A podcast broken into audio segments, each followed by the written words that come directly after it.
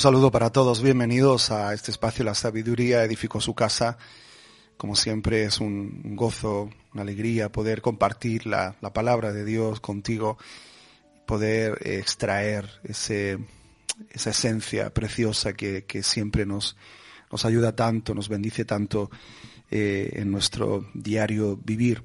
Seguimos con el Sermón del Monte y creo que ese sermón es vital para nosotros en este tiempo en el que vivimos. Bueno, prácticamente todos, todas las etapas son, son buenas, idóneas para poder eh, meditar en las enseñanzas de este sermón, pero a medida parece como que, que se avanzan los tiempos y la maldad, la confusión nos eh, abruman, parece como que es más oportuno que nunca poder reflexionar en estos puntos que, que nos ubican, que nos enfocan en, la verdad de la palabra de Dios que nos hace libres, que nos ayuda a, vivir una vida diferente, eh, una vida de acuerdo al planteamiento de, Dios aquí en la tierra. Estamos en, este, entramos en, el bloque que habla acerca del adulterio. Y vamos a hablar acerca del adulterio en, en, lo físico, lo que significa, las implicaciones que tiene Vamos a hablar también de eh, el adulterio eh, que no se practica, pero que se, se, desea.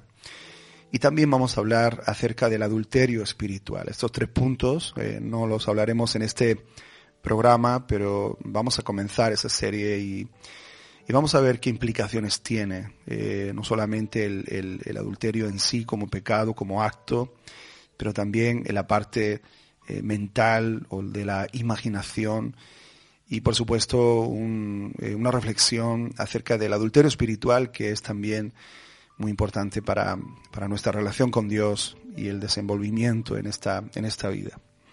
Dice eh, el libro de Mateo en el, capítulo 5 y en esta, en esta serie de, de habéis oído que se dijo. Hablamos de de que estas palabras no, no fueran eh, dichas por Jesús en referencia a la ley, sino a la interpretación que los eh, rabinos habían hecho de la ley, de los escribas más específicamente, y que los fariseos se habían dedicado eh, en, una forma, en una forma pulcra, ¿verdad?, a, a cumplir en todos sus, todos sus mandamientos y todas sus formas, aunque pues no, no era eh, del todo bíblica, por lo menos en la parte en la que la intención de Dios al, al dar este mandamiento. Pero en este caso sí, en este caso dice el versículo 27, habéis oído que se dijo, no cometerás adulterio, pero yo os digo que todo el que mire a una mujer para codiciarla ya cometió adulterio con ella en su corazón. Esta prohibición se encuentra en, el séptimo mandamiento, eh, en Éxodo capítulo 20 y versículo 14. Y la primera pregunta sería, ¿por qué eh, el Señor introdujo estos diez mandamientos? Eh, la sociedad ve los diez mandamientos como, como un medio para restringir su libertad. Es decir, tenemos a un Dios en el cielo por ahí que está cabreado con todo el mundo y que ha impuesto diez reglas eh, para eh, cosas que no tenemos que hacer. Y cuando alguno de nosotros se nos dice que no hagamos algo, parece que provoca en nosotros como una rebeldía, pues ahora lo voy a hacer, ¿no? Porque a mí nadie me dice lo que tengo que hacer, etcétera. Forma parte de la, de la rebelión del hombre contra todo lo que supone eh, algo que, que esté por encima del hombre, porque hoy, pues como nunca antes estamos viviendo el eh, el gobierno humano, como que todo depende de nosotros, todas las decisiones las tomamos nosotros, pero los diez mandamientos son indispensables. ¿Por qué? Porque estos diez mandamientos nos ayudan a, a, formar y a mantener una civilización superior. Esto es lo que sucede con, con el adulterio, por ejemplo. Bueno, sucede con la mentira, sucede con la envidia, con la codicia, sucede con eh, el amor que nosotros le tenemos a, cierto tipo de cosas. Eh, eso inclina nuestro corazón. Eh, lo tenemos en cuanto a, a, no traspasar los límites de nuestra libertad en cuanto a cuando dice los mandamientos también no matarás. O sea, todos estos mandamientos nos ayudan a formar y nos ayudan a mantener una sociedad civilizada, estable, una civilización superior, así como Dios nos creó para que nosotros fuéramos. Y una de ellas, como digo, es el pecado de adulterio. ¿Por qué Dios mete este, este pecado, este acto, eh, en esos diez mandamientos, esas diez reglas que son vitales, eh, son diez grandes reglas para, para el hombre y la mujer? Porque precisamente el adulterio pone en peligro los cimientos de la civilización eh, que precisamente los diez mandamientos desean fomentar. Uno de los pilares de la civilización es la familia. Un padre, una madre con sus hijos eh, y, todo lo que eh, en este sentido atente contra esa unidad familiar está prohibido en la Biblia, no por la voluntad de un Dios caprichoso que quiere restringir la libertad de los, de los hombres, sino precisamente porque Dios quiere mantener el fundamento y el crecimiento de la civilización. Porque nosotros ponemos normas en nuestras casas y ponemos reglas a veces y normas a nuestros hijos y cosas que no pueden hacer? No es porque nosotros los padres hayamos sido creados para fastidiarle la vida a nuestros hijos, porque, sino porque precisamente queremos mantener la unidad familiar, la paz familiar, queremos mantener una estabilidad en nuestra familia y para eso se necesitan poner reglas, poner normas para que esas normas nos ayuden a controlar los excesos y controlar esas cosas que eh, en un momento dado van a atentar contra eh, los principios, los fundamentos de la familia y se va a destruir. Por eso es importante las, las normas y no tenemos que tenerle miedo a, a las normas. Entonces, eh, ¿por qué es tan importante la, la familia? Creo que hemos hablado mucho de esto, pero eh, así a grandes rasgos, la familia, sin ella es imposible la estabilidad social, porque sin ella también es imposible transmitir los valores sociales eh, de generación en generación. Se requiere que unos padres le hablen a sus hijos acerca de estos valores, de estos fundamentos y cómo mantenerlos, y que los hijos a su vez se lo transmitan a sus hijos e hijas eh, y, así hemos llegado hasta este punto. Y para un judío precisamente era muy importante la transmisión oral, porque de esta forma se afianzaba, se afirmaba la enseñanza de generación en generación. También porque el compromiso hacia una esposa y hacia unos hijos hace al hombre más responsable y maduro. Eh, un hombre que eh, independiente, un hombre inmaduro, es un hombre que busca lo suyo, que quiere pasarlo bien o que está en busca de sensaciones y experimentaciones. Sin embargo, la imagen de un hombre maduro, un hombre bíblico, es una persona que, que es cabeza de su hogar, que, que, es estable, que le da una seguridad y una provisión a la casa y también eh, lo, lo, lo, decimos en relación a la esposa, una mujer sabia, dice la palabra de Dios, que edifica la casa, hacia la persona más madura, más responsable. Porque Dios también nos ha diseñado con eso, nos ha diseñado para tener una serie de responsabilidades, para eh, trabajar, para producir con nuestras manos lo que es bueno, para ganarnos el pan con el sudor de nuestra frente nos ha, eh, tenemos un diseño eh, en, en, nosotros de tal forma que, que, nuestra estima, nuestra vida toma valor cuando nosotros ejercitamos las responsabilidades para las cuales Dios nos ha, nos ha llamado, que nos han sido asignadas. Entonces, las también la familia satisface las necesidades emocionales y materiales de la mujer, de los hijos, del hombre. Y únicamente una unidad familiar puede brindarle a los hijos una niñez estable y segura. Numerosos estudios hablan acerca de esto, qué, es lo que sucede en, eh, la mente, las emociones de un niño, por ejemplo, que se ha criado sin papá o se ha criado sin mamá, eh, va a tener carencias, aunque pues uno de los cónyuges le haya dado todo el amor, toda la dedicación, posible y lo haya hecho lo mejor que, ha sabido, eh, pero siempre la falta, la carencia de uno de los dos cónyuges va a a ejercer una, una, una influencia negativa en el crecimiento del niño. Por eso la familia compuesta por un hombre, por una mujer, eh, eh, le da estabilidad y, y, le da seguridad en el crecimiento de un, de un niño. Entonces, aquí podríamos preguntar por qué, en este caso el adulterio, eh, pone en riesgo a la familia. Pues la más obvia, ¿verdad? Es que la relación sexual fuera del matrimonio, eh, fuera de la unidad familiar, eh, puede conducir al esposo o a la esposa a la destrucción del matrimonio. Aunque hay que decir que el adulterio no debería ser la única eh, razón para el divorcio, pero muchas veces lo es. Una mujer se siente traicionada cuando un hombre pues sabe que, su esposo ha estado eh, teniendo relaciones sexuales con otra mujer.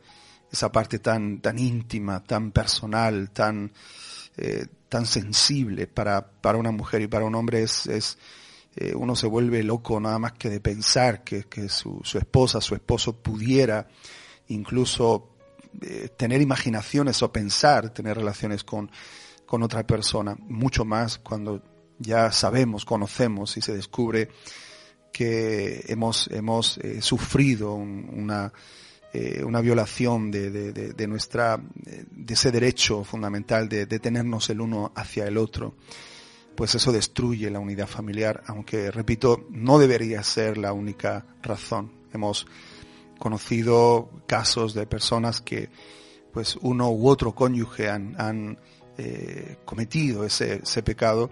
Sin embargo, Dios ha, ha, obrado, ha habido perdón, ha habido restauración y ahora se goza de una fortaleza familiar aún mayor que la de antes porque el adulterio, pues en algunas ocasiones ha llevado una, una eh, una preparación previa, algo que se ha estado gestando porque ha habido alguna carencia en el hogar, falta de comunicación, ausencia prolongada del esposo en el, en, el seno del hogar, eh, ha habido pues diferentes factores que han desencadenado el, el, pecado en sí del adulterio y entonces en la restauración se soluciona no solamente el perdón de ese pecado sino también los los eh, todos esos esas raíces que provocaron que pudiera brotar ese pecado.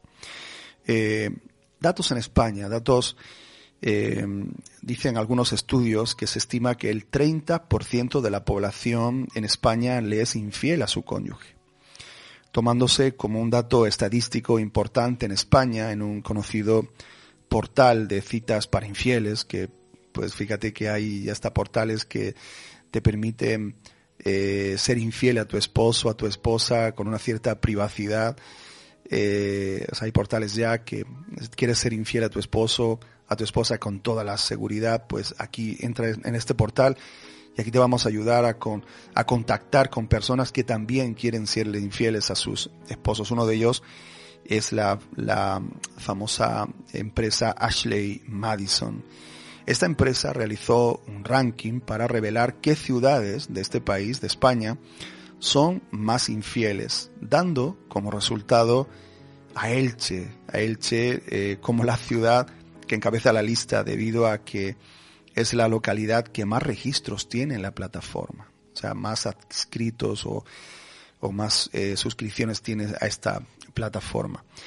La segunda, Palmas de Gran Canaria, la tercera, La Coruña, la cuarta, Vitoria, quinto, Palma de Mallorca, sexto, el sexto lugar lo ostenta Murcia, el séptimo Vigo, octavo Alicante, noveno Madrid y décimo Barcelona. Me llama mucho la atención que los ilicitanos están considerados como los más infieles de España. En 2015, este portal, Ashley Madison, eh, sufrió un hackeo eh, que, que puso al descubierto nada más y nada menos que 39 millones de infieles. Se revelaron nombres, se revelaron correos electrónicos, fotos de perfil y muchos otros datos de infieles. Eh, esto trajo una, una, repercusión a niveles estratosféricos. Entre ellos, fíjese, se encontraron personas de diferentes contextos. Uno de ellos es Josh Dugard. Eh, quizá en España no, nosotros no lo conocemos, el nombre no nos suena, pero este, este Josh Dugard es eh, o era en este caso un activista por los valores de la familia tradicional y que además tenía un programa de televisión en Estados Unidos donde aparecía con su familia como un modelo a seguir. O sea, todos querían ser como Josh Dugard, querían tener una familia como él, querían ser pues el típico eh, patriota americano eh, con una familia y con todo lo que desearía un hombre un hombre tener. Bueno, pues se descubrió que este personaje eh, tenía tenía una suscripción a este a este portal y se descubrió que era un infiel. Además, se encontraron unos 15.000 perfiles creados con correos electrónicos del gobierno y militares de Estados Unidos, por los que eh, sus dueños se expusieron al despido, además de la eliminación de su derecho a recibir eh, pensión militar y penas de hasta un año de cárcel. Fíjese, porque en Estados Unidos el adulterio constituye una falta grave en el Código del uniforme de conducta militar de ese país. Y, eh, o sea, la cosa está seria en Estados Unidos.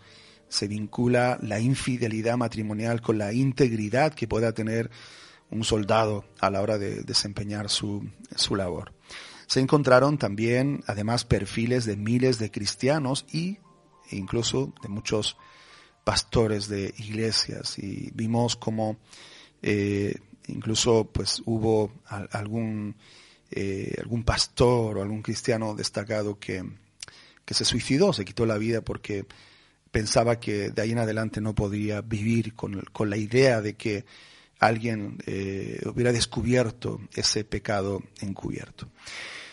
Ahora vamos a ver lo que dice la Biblia. La Biblia habla también del adulterio, no solamente en Éxodo, en, en ese gran mandamiento, sino que el sabio Salomón se ocupa ocupa casi un capítulo de su eh, libro de Proverbios para hablar acerca de este, de este pecado. Eh, estamos hablando de Proverbios capítulo, capítulo 6, eh, a partir del versículo 20. Y empieza así a hablar Salomón, Hijo mío, guarda el mandamiento de tu Padre y no abandones la enseñanza de tu madre. Atalos de continuo en tu corazón enlázalos a tu cuello. Cuando andes, te guiarán. Cuando duermas, velarán por ti. Y al despertarte, hablarán contigo. Qué, lenguaje más bonito y me gusta mucho cuando, cuando habla acerca del mandamiento de tu madre, el mandamiento de tu padre, la enseñanza de tu madre. Aquellos que somos padres, eh, yo me siento muy identificado con, con, Salomón cuando, cuando habla acerca de guardar el mandamiento. Fíjate que está preparando el camino para hablarnos después de algo. Eh, es, es necesario guardar el mandamiento de tu padre, no abandonar la enseñanza de tu madre, atarlos en el corazón de continuo, enlazarlos al cuello, porque cuando andes te guiarán, cuando duermas velarán por ti, y al despertarte hablarán contigo. Qué bonito, ¿no? Como, te guían, velan por ti y te hablan. Los mandamientos están siempre en tu mente, circulando y están ayudándote a, a poder eh, ser fiel a Dios, ser fiel al pacto que tienes con Él, ser fiel al pacto que tienes con, con tu cónyuge, ser fiel a tus hijos, ser fiel si eres líder o ministro al ministerio que has recibido del Señor. Están hablando. Dice, porque el mandamiento es lámpara y la enseñanza luz y camino de vida las reprensiones de la instrucción. Ahora, estos eh, cuatro primeros versículos eh, tienen como cometido ahora es como exponer el por qué nosotros tenemos que mantener esos mandamientos, atarlos al cuello, etcétera, etcétera.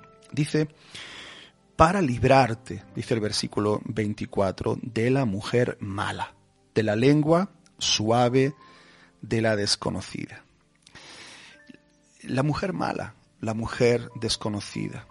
Podemos pensar que se refiere a una eh, a una mujer eh, pues de estas malísimas eh, con una verruga en la nariz o una muy pintada así como una ramera como una mujer seductora o con una mujer de, de, esas características que viene a por su presa una mala persona pero la mujer mala y desconocida o el hombre malo o desconocido porque entre la infidelidad no solamente hay hombres que son infieles a sus esposas, sino también esposas que le son infieles a, a sus esposos. Aquí Salomón habla de la mujer mala, de la mujer desconocida, pero también está el hombre malo y el hombre desconocido, que en definitiva, ¿quién es? La palabra mala en la Biblia significa dañina, significa desagradable o también incluye la acepción envenenada. Esa es una persona mala. Ahora, ¿quién es la extraña o la desconocida? Alguien que no es parte de la familia. O sea, la mujer mala, desconocida, o el hombre malo, desconocido, no es alguien que no conocemos, sino es alguien que no es, que no es el mío. ¿Quién es la mujer mala? La mujer mala es la que no es la mía. La mía es buena para mí. Todas las demás son malas para mí en ese sentido en el sentido de la intimidad sexual o en el sentido del amor que yo tengo que tener por, por ellas. Hay hermanas en Cristo a las cuales el apóstol Pablo dice que los jóvenes traten a sus a, las mujeres, a las, a las damas como hermanas en Cristo con toda pureza. Habla de las ancianos, de las ancianas que, honremos, eh, las honremos. O sea, hay un amor que nosotros podemos tener por las hermanas en Cristo, amo a mis hermanas en Cristo, pero hay un tipo de amor que Dios no me, no me permite tener. La única mujer eh, conocida o la única mujer buena para mí es mi esposa. Aunque haya muchas mujeres que son buenas, pero son buenas para sus esposos, son buenas para sus maridos, son conocidas por sus esposos, y, y pero la única mujer buena y conocida para mí es la mía, la que Dios, la que Dios me dio. Dice el versículo 25, no codicies su hermosura en tu corazón, ni dejes que te cautive con sus párpados. Aquí vemos el movimiento de los párpados como un eh, instrumento de, seducción. Eh, y, fíjate que antes del acto en sí de adulterio viene la codicia en el corazón. Y esto tenemos que prestarle muchísima atención. La, codicia es un deseo vehemente por algo que se quiere. Si tú vas a la Biblia y buscas la palabra codicia en una concordancia, te vas a dar cuenta de que en todos, en todos los, eh, eh, los contextos en donde aparece la palabra codicia, todos ellos acaban en muerte. Es, muy curioso. Yo tengo un mensaje que se llama Kibrot Hataaba, las tumbas de la codicia. Y, en, ese, en ese mensaje examino eh, palabras eh, o los contextos donde aparece la palabra codicia y todos ellos acaban en muerte. Todo tipo de codicia acaba mal. En este caso, cuando codicias la hermosura de otra mujer, de otro hombre, que es extraño, que no es el tuyo, que es ajeno a ti, que no es de la familia. La codicia comienza en el corazón. Más adelante vamos a estar hablando de, este, de esta cuestión. Dice el versículo 26, porque por causa de una ramera uno es reducido a un pedazo de pan, pero la adúltera anda a la caza de la vida preciosa. ¿Puede un hombre poner fuego en su seno sin que arda su ropa? ¿Podrá caminar sobre carbones encendidos sin ampollarse los pies? Así le sucederá al hombre que duerme con la esposa de otro hombre. El que la abrace no quedará sin castigo. O sea, las consecuencias del adulterio son catastróficas y además son seguras. No hay nadie que te pueda librar de las consecuencias del adulterio. Nadie se podrá escapar de este pecado. Dice el versículo 30, tal vez haya excusa para un ladrón que roba porque se muere de hambre pero si lo atrapan, además pagará siete veces la cantidad que robó, aunque tenga que vender todo lo que hay en su casa. Pero el hombre que comete adulterio es un necio total, porque se destruye a sí mismo. La palabra aquí, necio, también es le falta corazón, le falta corazón, o le falta entendimiento, corrompe su alma, arruina su, su vida, daña su, sus sistemas emocionales, provoca una demolición, eso significa este, este texto. El versículo 23, heridas y vergüenza hallará y su afrenta no se borrará. Será herido y deshonrado, dice otra versión. Su vergüenza no se borrará jamás. Es decir, siempre quedará en el recuerdo, siempre quedará ahí en una parte del ser que hubo una infidelidad. Esta es la primera parte. Ven que mm, voy hablando un poquito rápido porque mm, eh, pues el tiempo es limitado y, hay mucho que, mm, que, decir en cuanto a, a, este, a este tema. Dice Levítico capítulo 20 versículo 10, si un hombre comete adulterio con la mujer de otro hombre, el adúltero y la adúltera han de morir. Esta es la sentencia de la ley. El mandamiento dice, no cometerás adulterio. Aquí en Levítico dice la pena. La pena es la muerte. Ahora, lógicamente, nadie se mata por adúltero, nada más que en países extremistas. Pero eh, ahora la muerte es, es, la moral, es la muerte espiritual. El adulterio es como que rebaja tu estándar de moralidad, de principios, de valores. Una sociedad adúltera es una sociedad carente de valores.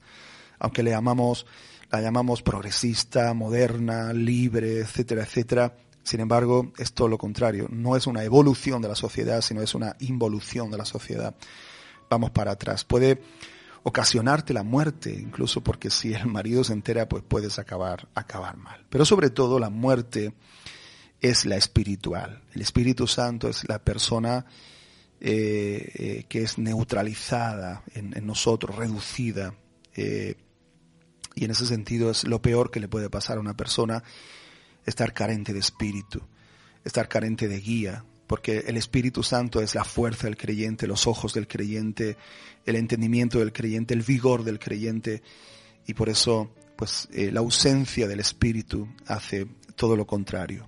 Dice 1 Corintios capítulo 6 y versículo 9 al 10, y con esto termino, ¿o no sabéis que los injustos no heredarán el reino de Dios? No os dejéis engañar ni los inmorales, ni los idólatras, ni los adúlteros, ni los afeminados, ni los homosexuales, ni los ladrones, ni los avaros, ni los borrachos, ni los difamadores, ni los estafadores heredarán el reino de Dios. Así que vemos en toda la palabra de Dios que el pecado de adulterio es castigado por Dios porque atenta directamente contra el fundamento de la civilización. Así que aquí les dejo esta primera parte de este tema muy importante para nosotros como es el adulterio, tan importante que Dios lo incluyó en esa lista de diez pilares por los cuales una sociedad se va a mantener estable y va a perdurar de generación en generación. La próxima semana seguimos ahora con el adulterio espiritual. Deseo que te vaya bien, que Dios te bendiga y que tengas una semana extraordinaria. Un abrazo.